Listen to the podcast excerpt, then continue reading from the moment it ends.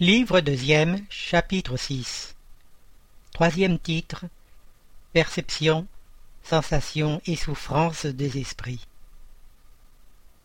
Question de 137 L'âme, une fois dans le monde des esprits, a-t-elle encore les perceptions qu'elle avait de son vivant?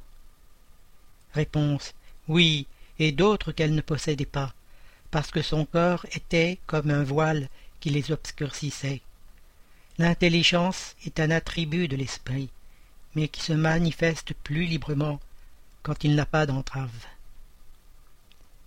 Question de 138. Les perceptions et les connaissances des esprits sont-elles indéfinies? En un mot, savent-ils toutes choses Réponse. Plus ils approchent de la perfection, plus ils savent. S'ils sont supérieurs, ils savent beaucoup. Les esprits inférieurs sont plus ou moins ignorants sur toute chose. Question de 139. Les esprits connaissent-ils le principe des choses? Réponse. C'est selon leur élévation et leur pureté. Les esprits inférieurs n'en savent pas plus que les hommes. Question de 140. Les esprits comprennent-ils la durée comme nous? Non, et c'est ce qui fait que vous ne nous comprenez pas toujours quand il s'agit de fixer des dates ou des époques. Commentaire. Les esprits vivent en dehors du temps tel que nous le comprenons. La durée pour eux s'annule pour ainsi dire, et les siècles, si longs pour nous, ne sont à leurs yeux que des instants qui s'effacent dans l'éternité de même que les inégalités du sol s'effacent et disparaissent pour celui qui s'élève dans l'espace. Question de 141. Les esprits ont-ils du présent une idée plus précise et plus juste que nous? Réponse. À peu près comme celui qui voit clair a une idée plus juste des choses que l'aveugle. Les esprits voient ce que vous ne voyez pas, ils le jugent donc autrement que vous. Mais encore, une fois cela dépend de leur élévation. Question 242. Comment les esprits ont-ils la connaissance du passé? Et cette connaissance est-elle sans limite pour eux? Réponse. Le passé, quand nous nous en occupons, est un présent absolument comme toi tu te rappelles une chose qui t'a frappé dans le cours de ton exil. Seulement, comme nous n'avons plus le voile matériel qui obscurcit ton intelligence, nous nous rappelons des choses qui sont effacées pour toi. Mais tout n'est pas connu des esprits, leur création d'abord.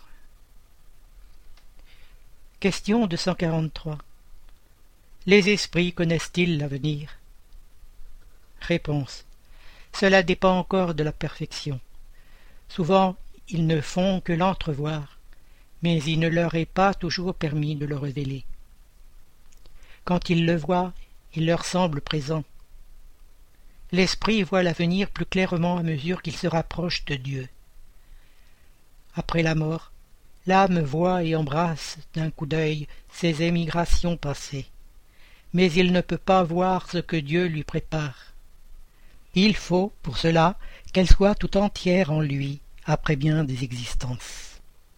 Autre question. Les esprits arrivés à la perfection absolue ont-ils une connaissance complète de l'avenir? Réponse. Complète n'est pas le mot, car Dieu seul est le souverain maître, et nul ne peut l'égaler.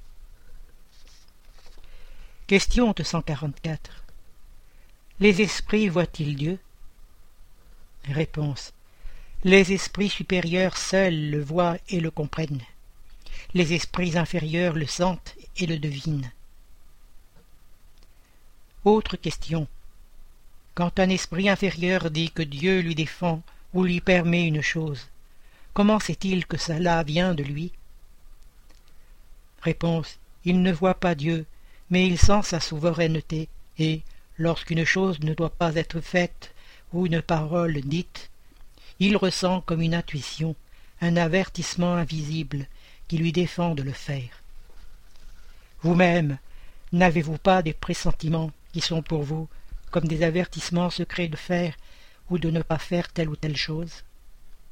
Il en est de même pour nous, seulement un degré supérieur. Car tu comprends que l'essence des esprits étant plus subtile que la vôtre, ils peuvent mieux recevoir les avertissements divins. Autre question. L'ordre lui est-il transmis directement par Dieu ou par l'intermédiaire d'autres esprits? Réponse. Il ne lui vient pas directement de Dieu. Pour communiquer avec lui, il faut en être digne. Dieu lui transmet ses ordres par des esprits qui se trouvent plus élevés en perfection et en instruction. Question de 145. La vue, chez les esprits, est-elle circonscrite, comme dans les êtres corporels Réponse. Non, elle réside en eux. Question de 146. Les esprits ont-ils besoin de la lumière pour voir? Réponse. Ils voient par eux-mêmes et n'ont pas besoin de la lumière extérieure. Pour eux, point de ténèbres, hormis celles dans lesquelles ils peuvent se trouver par expiation. Question 247. Les esprits ont-ils besoin de se transporter pour voir sur deux points différents? Peuvent-ils, par exemple, voir simultanément sur deux hémisphères du globe? Réponse. Comme l'esprit se transporte avec la rapidité de la pensée, on peut dire qu'il voit partout à la fois. Sa pensée peut rayonner et se porter en même temps sur plusieurs points différents mais cette faculté dépend de sa pureté. Moins il est puré, plus sa vue est bornée. Les esprits supérieurs seuls peuvent embrasser un ensemble.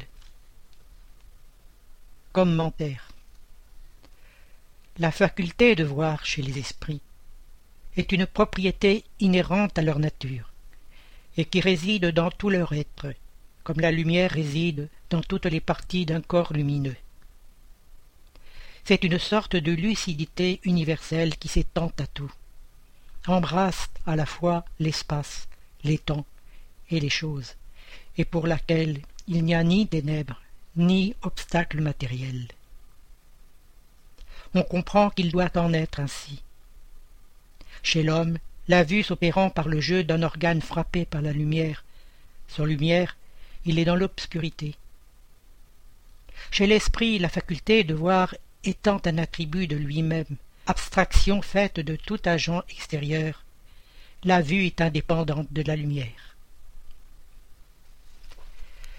Question de 148. L'esprit voit-il les choses aussi distinctement que nous? Réponse. Plus distinctement, car sa vue pénètre ce que vous ne pouvez pénétrer. Rien ne l'obscurcit. 249. L'esprit perçoit-il les sons? Réponse. Oui, et il en perçoit que vos sens obtus ne peuvent percevoir. Autre question. La faculté d'entendre est-elle dans tout son être, comme celle de voir? Réponse. Toutes les perceptions sont des attributs de l'esprit et font partie de son être.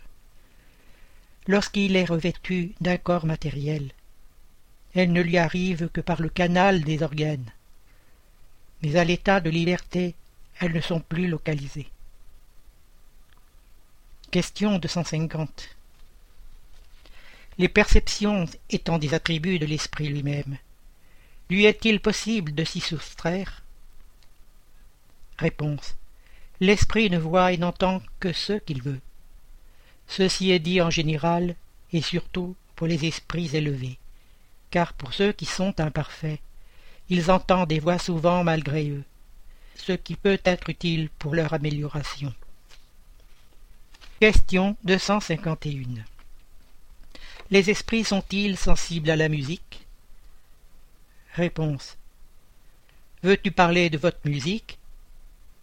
Qu'est-elle auprès de la musique céleste? De cette harmonie dont rien sur la terre ne peut vous donner une idée? L'une est à l'autre ce qu'est le chant du sauvage à la suave mélodie Cependant, des esprits vulgaires peuvent éprouver un certain plaisir à entendre votre musique, parce qu'il ne leur est pas encore donné d'en comprendre une plus sublime. La musique a pour les esprits des charmes infinis, en raison de leur qualité sensitive très développée. J'entends la musique céleste, qui est tout ce que l'imagination spirituelle peut concevoir de plus beau et de plus suave. Question de 152. Les esprits sont-ils sensibles aux beautés de la nature? Réponse. Les beautés de la nature des globes sont si différentes qu'on est loin de les connaître. Oui, ils y sont sensibles selon leur aptitude à les apprécier et à les comprendre. Pour les esprits élevés, il y a des beautés d'ensemble devant lesquelles s'effacent, pour ainsi dire, les beautés de détail. Question 253 Les esprits éprouvent-ils nos besoins et nos souffrances physiques? Réponse Ils les connaissent parce qu'ils les ont subis, mais ils ne les éprouvent pas, comme vous matériellement. Ils sont esprits. Question 254 Les esprits éprouvent-ils la fatigue et le besoin du repos? Réponse Ils ne peuvent ressentir la fatigue telle que vous l'entendez, et par conséquent, ils n'ont pas besoin de votre repos corporel, puisqu'ils n'ont pas des organes dont les forces doivent être réparées. Mais l'esprit se repose en ce sens qu'il n'est pas dans une activité constante. Il n'agit pas d'une manière matérielle. Son action est toute intellectuelle et son repos tout moral. C'est-à-dire qu'il y a des moments où sa pensée cesse d'être aussi active et ne se porte pas sur un objet déterminé. C'est un véritable repos, mais qui n'est pas comparable à celui du corps. L'espèce de fatigue que peuvent éprouver les esprits est en raison de leur infériorité car plus ils sont élevés, moins le repos leur est nécessaire. Question de 155 Lorsqu'un esprit dit qu'il souffre, quelle nature de souffrance éprouve-t-il? Réponse Angoisse morale qu'il torture plus douloureusement que les souffrances physiques. Question de 156 D'où vient alors que des esprits se sont plaints de souffrir du froid et de la chaleur? Réponse. Souvenir de ce qu'ils avaient enduré pendant la vie, aussi pénible quelquefois que la réalité. C'est souvent une comparaison par laquelle, faute de mieux, ils expriment leur situation. Lorsqu'ils se souviennent de leur corps, ils éprouvent une sorte d'impression, comme lorsqu'on quitte un manteau et qu'on croit encore le porter quelque temps après.